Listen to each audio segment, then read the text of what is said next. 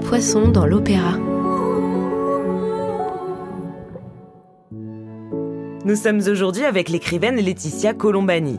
Dans ses romans, on découvre des portraits de femmes courageuses et puissantes, des femmes dont le destin est au cœur de l'opéra imaginaire qu'elle fantasme quand on lui demande d'en créer un. Le premier souvenir que j'ai euh, avec l'opéra, euh, il remonte à mes 18 ans.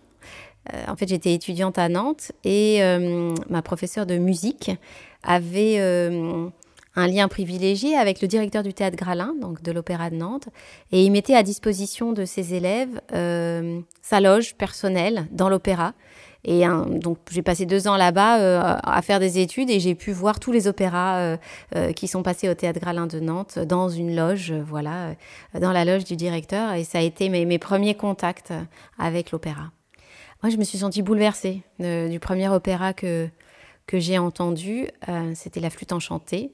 J'ai toujours adoré Mozart, mais j'avais jamais entendu euh, Mozart dans une telle salle avec, euh, avec des chanteurs. J'avais jamais en fait assisté à un spectacle d'une telle ampleur.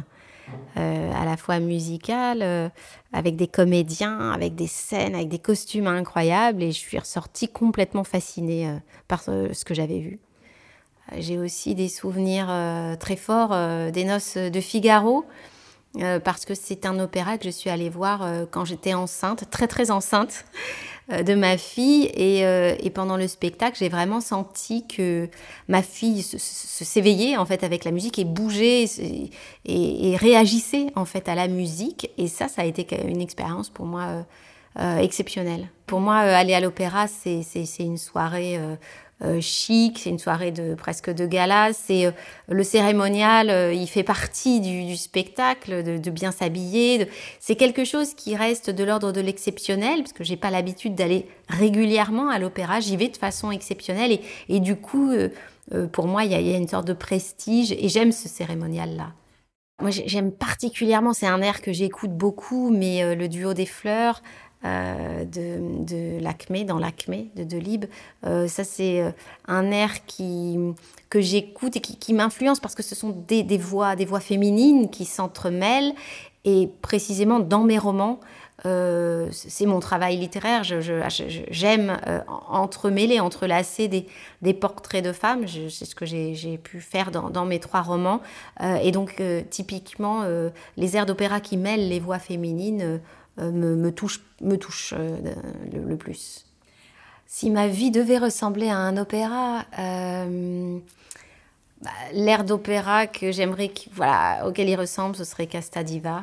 C'est un air qui, qui pour moi véhicule une forme de sérénité, de plénitude, de joie, de douceur aussi. Ah, si je devais écrire un opéra, je mêlerais, euh, je crois, des femmes de différentes parties du monde avec euh, euh, l'idée de, retracer des chemins qui se croisent par des cœurs de femmes, justement. J'écrirais des situations qui me permettent d'entrelacer des, voix féminines. Comme je disais, c'est ceux auxquels je suis le plus sensible à l'opéra, c'est les, les, cœurs, les cœurs féminins. Merci à notre invitée Laetitia Colombani. C'était haut comme un poisson dans l'opéra avec l'Opéra national de Bordeaux et Radio Nova, un portrait de personnalité et de tout ce que leur inspire l'opéra. Un entretien musical et lyrique mené par Angèle Châtelier. Les autres épisodes de ce podcast sont à retrouver sur le site de l'Opéra national de Bordeaux et sur toutes les plateformes habituelles.